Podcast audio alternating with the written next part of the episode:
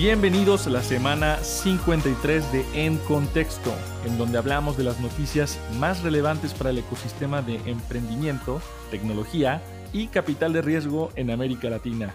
Su queridísimo César Miramontes se encuentra de vacaciones por el momento, así que yo, Víctor Cortés, seré su anfitrión por un par de episodios y nada, esperemos dar el ancho que ya dejó Mr. César. Esta fue una semana frenética en la sala de prensa del equipo editorial, así que tenemos varias noticias tremendas para este episodio. Comenzaremos hablando sobre lo más relevante de la semana, incluyendo las noticias de, Mural, Kavak y Checkers, Nubank, Algramo, Despegar y, como no, Y Combinator. Posteriormente tendremos una charla con Jaime Macaya, que es fundador y CEO de Checkers, quienes recientemente se fusionaron con Kavak. Y por último, Alex y yo hablaremos sobre la reciente ronda de mural. Aprovecho para comentarles a todos que si les gusta en contexto, nos apoyen con una reseña en la plataforma donde más nos escuchen. Créanme, en verdad, sí nos funciona, sí nos ayuda. Por otro lado, publicamos nuestro cuarto episodio de Contexto Futurismo, en donde hablamos con Laura Mendoza, cofundadora de Unima, sobre el futuro de la biotecnología. La verdad es que está buenísimo y está muy ad hoc para los tiempos en los que vivimos en estos momentos. Y pues nada, sin más por el momento, es hora de comenzar con las noticias de la semana portables y dispensables con tecnología CRISPR. Después de que Uber se va, si realmente los taxistas aprendieron algo de todo este episodio. Curioso enfoque en rentabilidad. Nadie, nadie hubiera pensado en un traductor en tu mismo idioma que es exactamente el target que se tiene que bancarizar. Donde hablamos de las noticias más importantes en el mundo del emprendimiento, tecnología y capital de riesgo en América Latina. Así es, en contexto.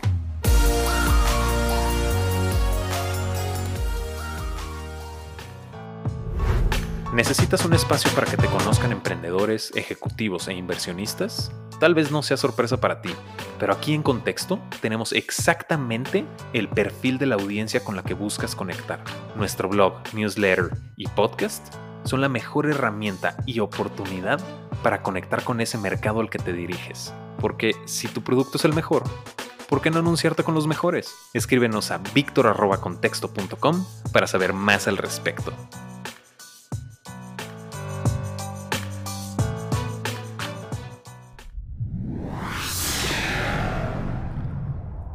Número uno, Mural, la plataforma de colaboración creativa virtual que, si bien está basada en Silicon Valley, tiene orígenes argentinos. Levantó 118 millones de dólares en una serie B.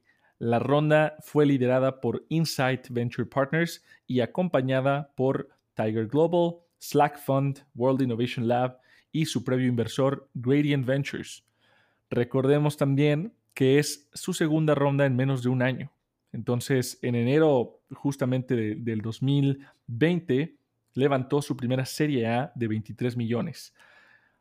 Yo creo que como ustedes, conociendo cómo se ha incrementado el trabajo remoto, no es muy sorprendente que quieran crecer, levantar más capital, capital para poder capitalizar justamente este crecimiento, pero hablaremos más al respecto con Alex González Ormeroz. Entonces, no, no, no, no se me adelante. Número 2. Kavak, la plataforma líder de compraventa de autos seminuevos mexicana, y Checkers, su contraparte argentina, se fusionaron para consolidar su posicionamiento a nivel regional y escalar de una manera más óptima. Eh, además de esto, Kavak hace una inyección de capital de 10 millones a Checkers. Eh, en mi opinión, está claro que estos modelos que son un poco más intensivos de capital necesitan ponerse más creativos para escalar y la estrategia de expansión a través de fusiones y adquisiciones no suena para nada descabellada. Ahora, tampoco me quiero adelantar con esta noticia porque vamos a platicar con Jaime de Checkers más adelante, así que quédense al pendiente. Y nos vamos a Chile, o a Nueva York más bien, porque la chilena Algramo, cuyo enfoque es la venta de productos de consumidor a granel, y cuyo enfoque también es el reciclaje de contenedores de plástico, arribó a Nueva York. Si bien ya tiene más de 320 mil clientes en su natal Chile, eh, me parece muy inteligente y muy interesante este salto fuera de América Latina, ¿no? Se fue directito de Santiago a Nueva York. Eh, tiene sentido considerando que en octubre levantaron una ronda y cuyo inversor es estadounidense, por lo que el know-how local hace bastante sentido. Eh, por el momento solo servirá a Brooklyn y Lower East Side, pero obviamente tiene las ambiciones de cubrir toda la ciudad, que estoy seguro no será tarea fácil. Cuarta noticia, como ya lo habíamos especulado y predicho, la profecía se cumplió. Hace un mes exactamente, el 27 de julio, escribimos sobre la potencial serie G de 300 millones de dólares por parte de Nubank. Y si bien su equipo de, relaciones públicas y comunicaciones se limitaba a decirnos no comentarios, eh, una presentación de documentación ante la SEC de Estados Unidos parece confirmar nuestras predicciones. Eh, estamos contactando nuevamente al equipo para entender un poco más al respecto. Sin embargo, CB Insights reporta que los inversionistas anteriores de Nubank, que son Sequoia, Kasek y Rivet Capital, son partícipes en esta nueva ronda también. Nuevamente les vamos a decir más, eh, más información cuando tengamos más adelantos en el futuro. Número 5. Esta semana se llevó a cabo el YC Demo Day. Realmente hay pocas semanas en el año que me gusten tanto como los Demo Days que se hacen dos veces por año. Yo sé que quizá debería decir Navidad, yo sé que quizá debería decir mi cumpleaños, pero el Demo Day es una de mis semanas favoritas. Como siempre, contexto in the house, estuvimos presentes durante los pitches, ambos eventos, ambos días que se gestaron de manera totalmente virtual debido a ya saben quién. Vimos 15 startups de Latinoamérica, de las cuales 4 eran de México, 4 de Brasil, 3 de Argentina, 2 de Chile, una de Colombia y una de Panamá. No quiero entrar a detalles sobre cada una porque me pasaría todo el episodio hablando sobre eso, pero seriamente les recomiendo que le echen un vistazo al artículo dentro del blog. Eh, puede que encuentren un par de tendencias muy interesantes sobre las startups latinoamericanas saliendo de Y Combinator. Siguiente noticia. A pesar, o más bien debido a la pandemia, Despegar levantó 200 millones de dólares en una ronda que a mí me gusta llamar ex pública. Es decir, que a pesar de cotizar en el Nasdaq, la operación se llevó a cabo en una negociación privada con los fondos Waha Capital y L. Carterton. Ahora, aunado a esto, recientemente adquirió a una fintech brasileña llamada Coin, con K, con quien ya trabaja desde hace tiempo para permitirle a sus usuarios hacer compras de tickets en pagos diferidos y, eh, o installments. Lo interesante de esta adquisición, aunque no tenemos la cantidad confirmada por la cual se llevó a cabo, es que a Despegar estaba justo en pláticas y ya se había concretado prácticamente el anuncio de la adquisición de Best Day. Esta supuesta adquisición, supuesta compra sigue en pausa, sigue pendiente, sigue en renegociaciones por el tema de la pandemia. Pero qué interesante cómo hacen una adquisición de otra empresa mientras una que ya se tenía confirmada se mantiene en veremos. Una especie de ghosting corporativo quizá. Muy interesante. Finalmente, la PropTech colombiana Avi o Javi, realmente eh, no estoy muy seguro cómo se pronuncia, pero es H-A-B-I, de quien ya hablamos en, en, un episodio pasado, levantó 10 millones de dólares en una serie A, liderado por Inspired Capital. Javi es un modelo muy similar a lo que es Open Door en Estados Unidos, a lo que es Flat en México, OpenCast en Chile o Loft en Brasil. Es decir, es un modelo de instant buying o compra inmediata para bienes raíces. Muy similar y viendo cómo se gestó la fusión de Kavak con Checkers, cuyo modelo también es de iBuying pero para automóviles, no dudaría en lanzar una predicción de que vamos a ver más consolidación de estos mercados más adelante, ¿no? Estas startups que aún siguen en etapa semilla o serie A van a comenzar a fusionarse o adquirirse entre ellas conforme pase el tiempo. Y es una tendencia que a mí me parece que vamos a ver con mayor frecuencia, muy interesante y pues justamente aprovecho para hacer la transición perfecta a la siguiente parte del episodio. Hablaremos con Jaime Macaya de Checkers, quien nos contará más acerca de la operación con Kavak. Ok, pues bueno, esta es nuestra segunda sección del episodio del día de hoy. Tenemos como invitado a Jaime Macaya, que es CEO y cofundador de Checkers, la startup argentina de, es prácticamente una plataforma de compra y venta instant buying autos seminuevos. Y recientemente, como ya platicamos al inicio de este episodio, se acaba de gestar la fusión entre Checkers y Kavak, que es prácticamente un modelo bastante similar que se, que se está eh, lanzando y que lleva operando ya un par de años en México.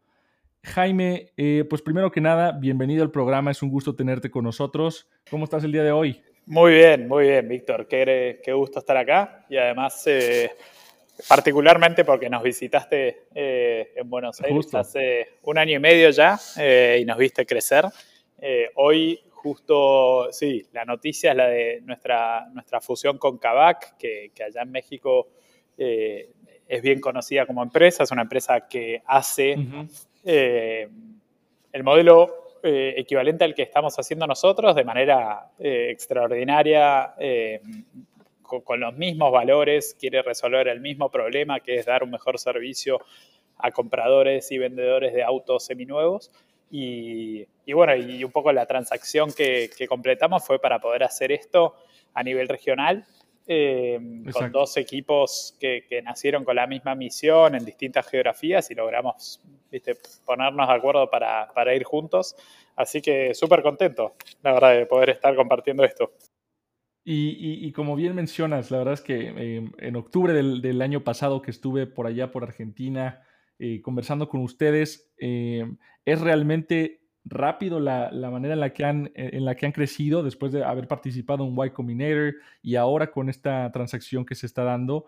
Me gustaría entender un poquito más y para que nos platiques también cómo fue que se gestó la relación, cómo se entablaron las pláticas inicialmente con, con Kavak y, y bueno, cómo culminó todo en esta operación, ¿no? Mira, es, divertido y va a ser un lindo paneo de todo el ecosistema de tecnología de, Latinoamérica.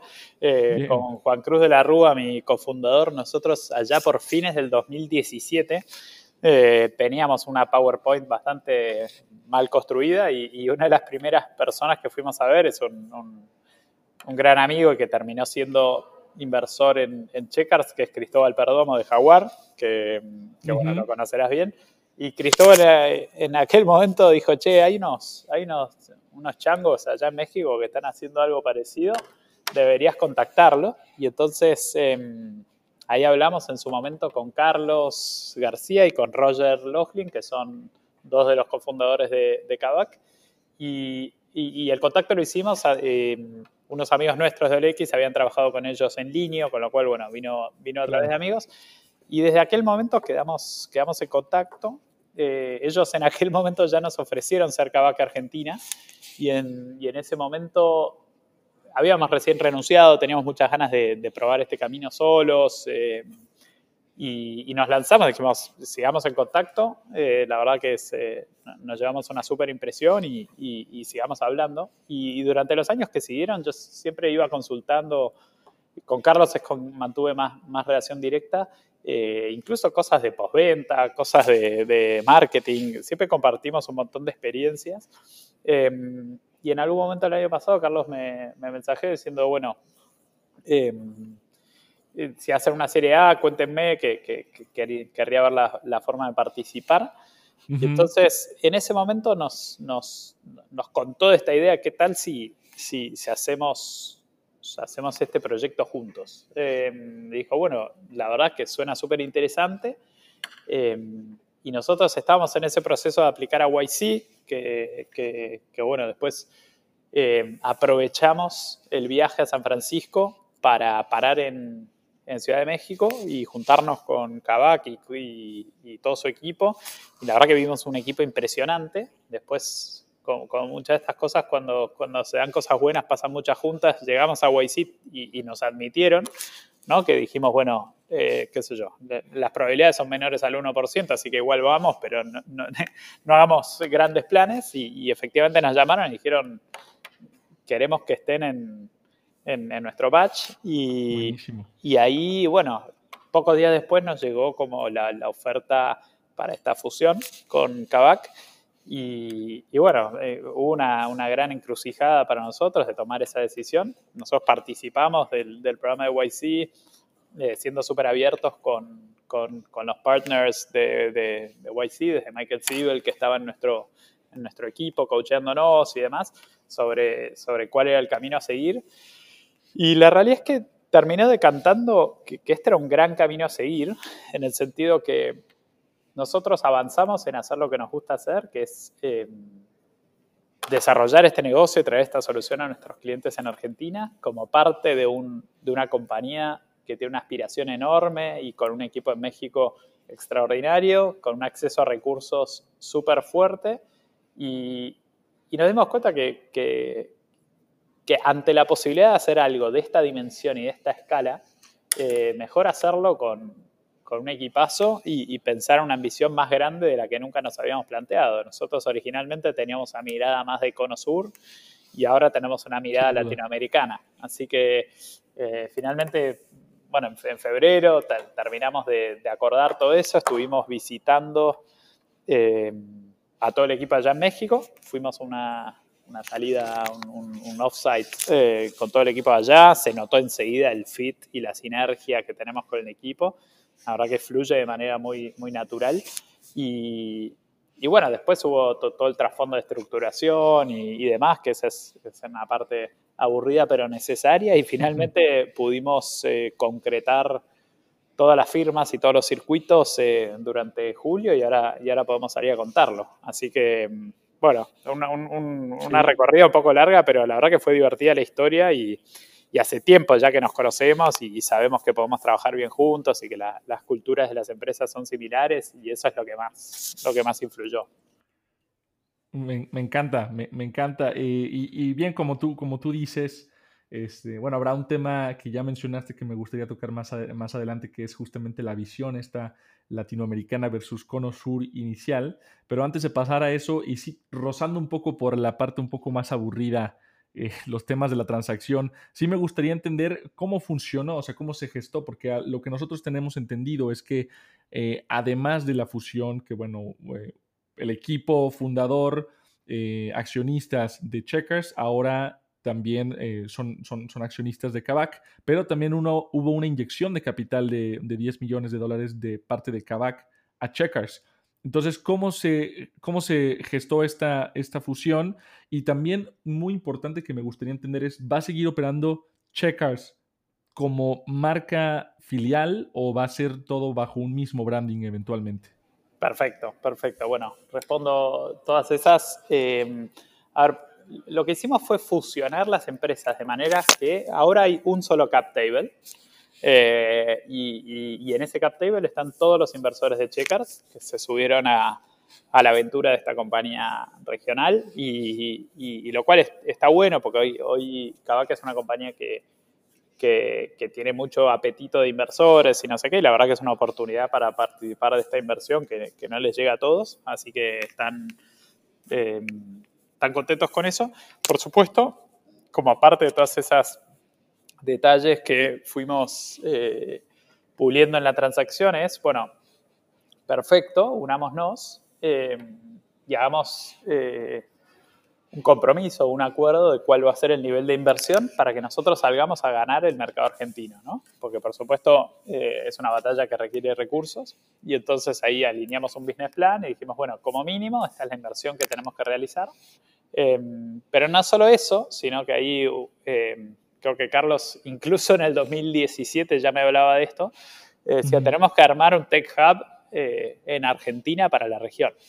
Eh, y yo en aquel momento decía, mirá, el loco este que vendió 50 autos y, ya está pensando en un tech hub regional. Pero la realidad es que, dicho y hecho, acá estamos y, y, parte de esa inversión va a ir va a ir a armar un tech hub, un equipo regional espectacular acá en Buenos Aires para servir a la región. Buenos Aires, bueno, como, es, una obviedad, pero bueno, es donde, está, bueno, Mercado Libre, Despegar, ahora también Nubank tiene acá un, equipo de tecnología, pedidos ya, eh, Globant, entonces es una ciudad donde, hay bastante talento tecnológico, por supuesto es competido, pero, creemos que ahora con la ambición y el, y el proyecto que tenemos por delante, eh, vamos, a, vamos a poder atraer un equipo súper fuerte. Y, bueno, y, eso me lleva a la tercera parte de la pregunta, que es qué pasa con las marcas. Eh, y esto fue una decisión que, por supuesto, uno como emprendedor le toma cariño a la marca que creó eh, y después el lado derecho del cerebro o el izquierdo, no sé cuál es, que es el, que pasa de emprendedor a, empresario o persona de negocios, em, te das cuenta que al final lo que tiene sentido es hacer una marca regional eh, a de la cual poner todo el esfuerzo de marketing y crear una marca al consumidor, una marca empleadora que sea, que sea regional, eh, como lo es Despegar, Mercado Libre, eh, y entonces esa marca va a ser Kavak. Y, entonces eh, eso va a ir pasando de una manera que sea asimilable para los consumidores. ¿no? Ahora estamos en una etapa de eh, Checkers, parte del grupo Kavak, y, progresivamente vamos a ir migrando a Kavak. lo lindo de la historia es que hoy el, brand book de la nueva marca Kavak tiene muchos de los elementos de Checkers, vamos a empezar a ver ¿viste? Más, más azules. Eh, nuestro ISO logo es, es parte del nuevo brand book, así que eh, visualmente va a, ser, bastante parecido para todos los consumidores. Excelente. Eh, perfecto. Ahora, ¿qué, me, llama mucho la atención porque mencionas el tema del Tech Hub. Fue esta una de las razones, o sea, el, talento que existe, el talento tecnológico que existe en, Argentina, en Buenos Aires, eh, la razón por la que también pusieron el ojo el equipo de Kavak en, Argentina, en Checkers, o cuál es la particularidad de ese mercado en, Argentina, que entiendo era el foco principal de Checkers, ¿no? Eh, para poner el ojo y, realmente decidir ir realmente por ese mercado de manera muy puntual. Sí, sí, sí, son, son dos temas separados. Uno, uno es el tema del talento que, que, hay acá, eh, que, que, podría hacerse incluso sin una operación en Argentina. Si bien eh, todos los que han desarrollado negocios está bueno tener a tu equipo tecnológico colocalizado con el negocio porque tienen mucho más de cerca la sensación de, de, por qué se está desarrollando este feature, qué quiere el cliente, etcétera. Con lo cual, si bien podría haber sido independiente, tiene beneficios de hacerse juntos. El, el tema del mercado argentino es, en, Latinoamérica, eh, las tres economías más grandes o las tres poblaciones o mercados más grandes son, son México, Argentina y Brasil. Entonces, esto le da un pie a, a Kavak en un mercado top 3 de Latinoamérica. Y, y, no solo eso, sino es un mercado de... Este negocio eh, es un negocio de, de, ciudades, ¿no? Vos tenés eh, en realidad una penetración profunda en ciudades donde podés lograr eh, construir un inventario fuerte eh, em, y entonces, eh, esto no solo es una pizarra en Argentina, sino en Buenos Aires, que también es, con Sao Paulo y Ciudad de México, ciudad top 3 de la región, ¿no? Y donde nosotros veníamos liderando, venimos liderando. Entonces, por un lado está eh, ese tema. Después, y esto lo, admite Carlos abiertamente, lo, que vio en, en, el equipo de Checkers es un equipo que nosotros, ya sea por la experiencia en Checkers como por la trayectoria regional que tuvimos en nuestro rol anterior en, en OLX, eh, es un equipo con un know-how operando este negocio que, que, era interesante traer a la mesa. ¿no? Entonces eh, está el, mercado argentino, eh, el equipo, y después es importante acordarse que, que el play de, de Kavak internacionalizándose también tiene sentido en economías con muchas de las mismas problemáticas, ¿no? que es la inseguridad cuando vas a comprar o vender un auto, eh, eh, algún que otro eh, piratilla que te cambia el kilometraje, es decir, hay, muchas de las problemáticas que resolvemos son similares, el tamaño del mercado argentino es atractivo, son 1.700.000 autos al año, entonces contra 5 más o menos en México. Entonces, es un mercado bien interesante donde se puede hacer un, negocio que funciona bien y, bueno, nosotros veníamos operándolo de una manera bastante eficiente, con, poco burn, y entonces teníamos ahí un, un resourcefulness de, administrar escasez que, creo que también estamos teniendo aprendizajes cruzados entre, entre México, que obviamente son eh, un equipo que, es, bastante más grande que el nuestro, eh, y, algunas cosas que, muchísimas que aprendemos nosotros de ellos y algunas que, les podemos enseñar nosotros a ellos. Seguro. Y para, concluir ya, la, última pregunta sería, eh, regresando al tema de la visión y considerando cómo funciona el modelo tanto de Kavak como de Checkers, eh, ¿cuál es la visión a futuro para, para, la empresa? ¿Es eh, expandirse ya no solo a Cono Sur, sino generar toda esta, pues digamos que red de instant buyings por país? Y si es así, ¿tienen algunas otras empresas en mente que estén observando, que se estén gestando en otros países?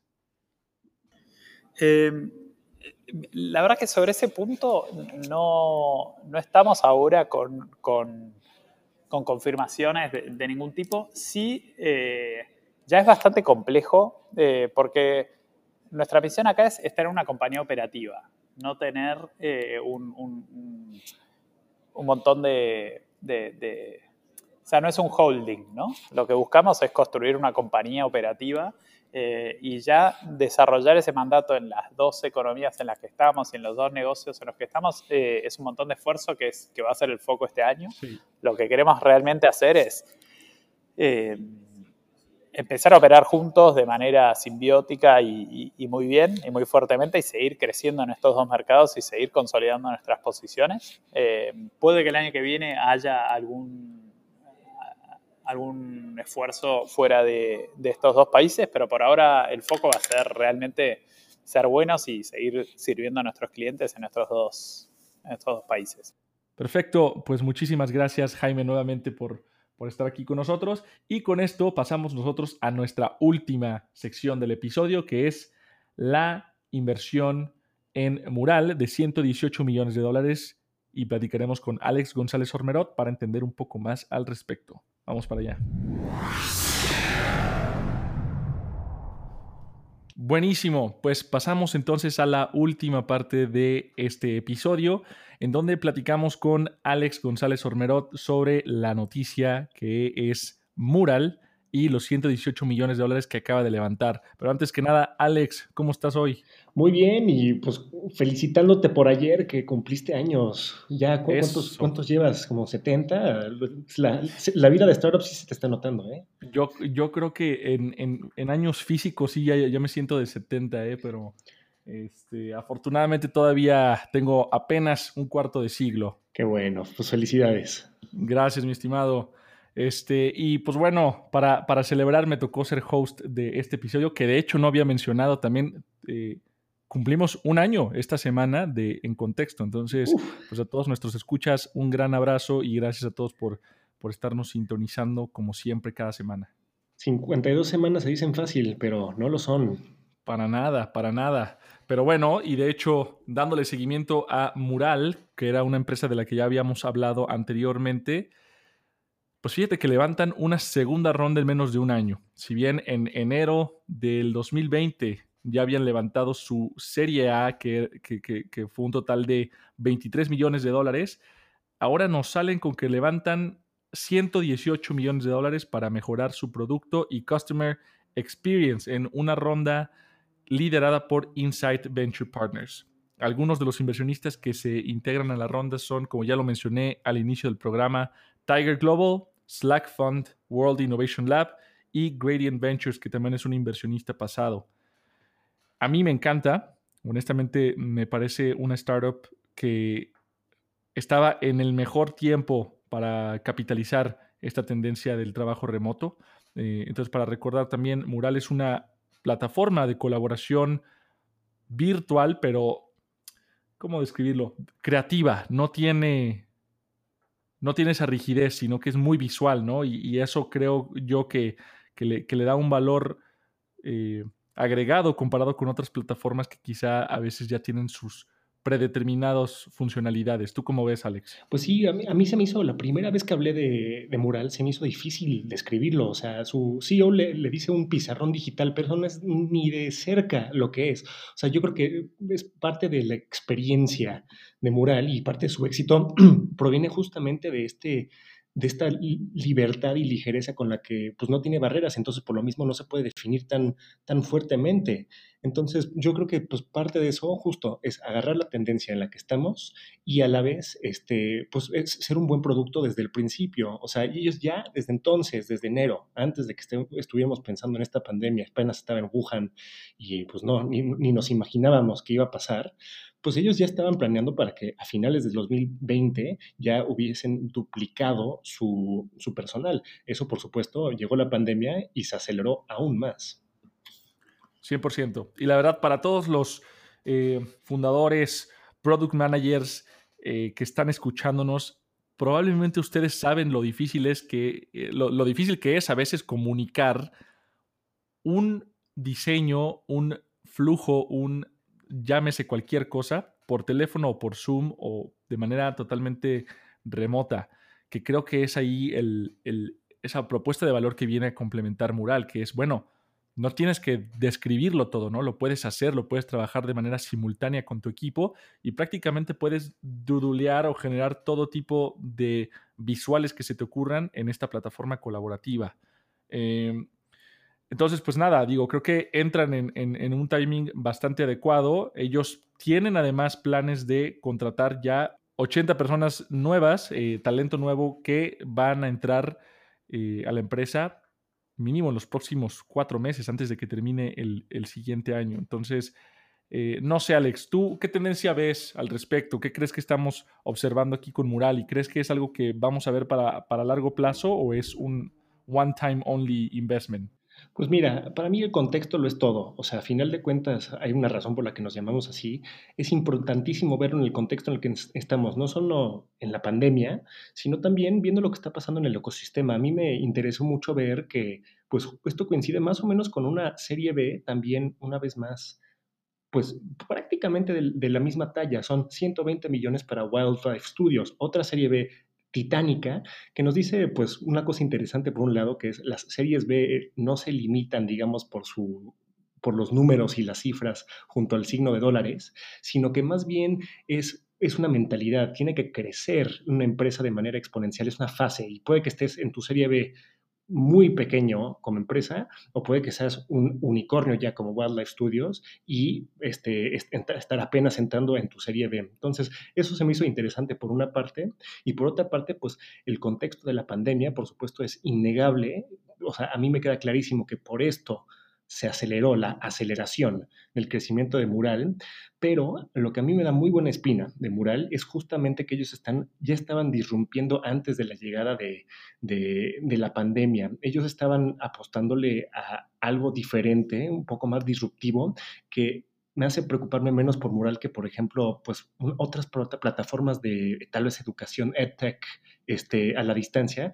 No sé cuáles son sus estrategias de retención una vez que nos liberen otra vez, mientras que Mural está apostando otra cosa, que yo creo que me gustaría saber lo que tú tienes que decir en torno a eso, porque le están apostando a la fluidez, no solo en el trabajo, sino geográfica, física, el trabajo no Digo, Creo que tenemos mucho que decir, justamente, y tú bien lo sabes, que me estoy preparando una muy buena nota de análisis más profundo sobre el trabajo remoto y cuáles son las siguientes tendencias también para, para Travel Tech y qué es lo que va a suceder.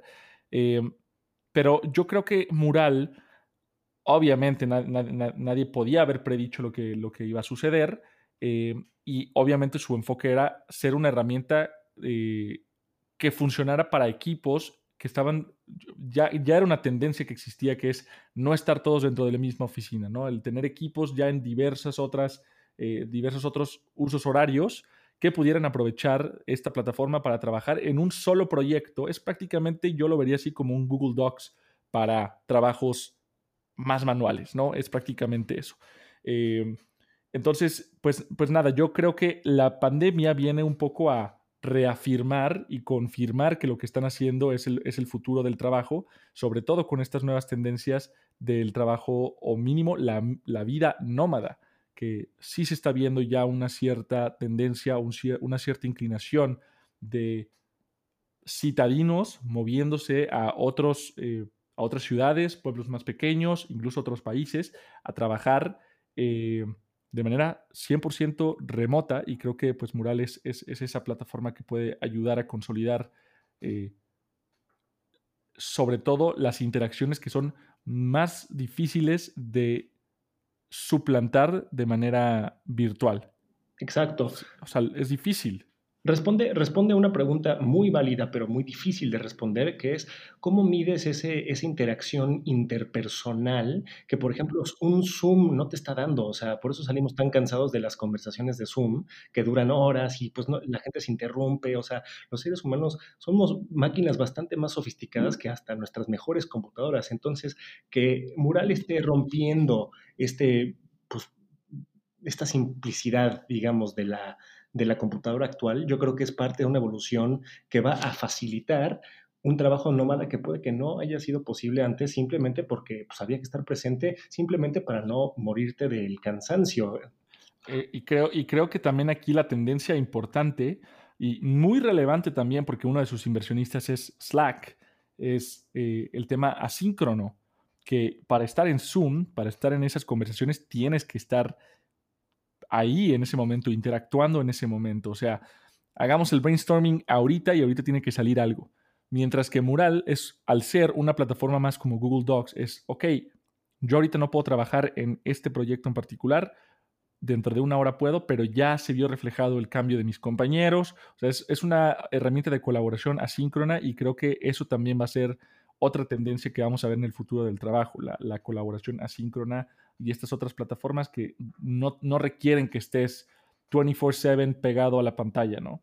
Sí, y bueno, a mí me interesará igual ver los efectos geográficos de esta empresa, porque pues ya, ya como decías, eran una empresa muy global, ya estaban en Estados Unidos, en Argentina, pero a mí siempre me interesa ver que por más este, nómadas que seamos, el espíritu de la empresa en Latinoamérica se arraiga aún más. La vez pasada, en su serie A, 16 de las 20 de los 20 puestos de trabajo que se otorgaron con ese dinero, pues fueron en Buenos Aires. Entonces, a mí me gustaría ver un doble efecto en que ellos estén ayudando a que el mundo se mueva aún más y se vuelva más nómada y más interconectado, pero que a su vez tenga un sabor muy latinoamericano ese nuevo mundo. Exacto. Me, encanta. Tremenda frase para cerrar. Eh, yo creo que tú, y yo estamos de acuerdo en ese sentido y en cuestión de negocios también tiene mucho sentido, ¿no? El crear productos que se están comercializando a nivel mundial, eh, cuyo ingreso entra en dólares, euros, libras, etcétera. Y además, tus, tus, gastos operativos, tu equipo está basado en Latinoamérica, que si bien hay mucho talento, también el costo de ese talento es una fracción de lo que podría ser en, en, otros países mucho más saturados. Sin duda. Eh, entonces, pues bueno, con eso cubrimos las noticias más importantes de la semana en el ecosistema de emprendimiento, tecnología y capital de riesgo en América Latina. Yo soy su anfitrión, Víctor Cortés. Yo soy Alex González Romero. Y ahora estás en contexto.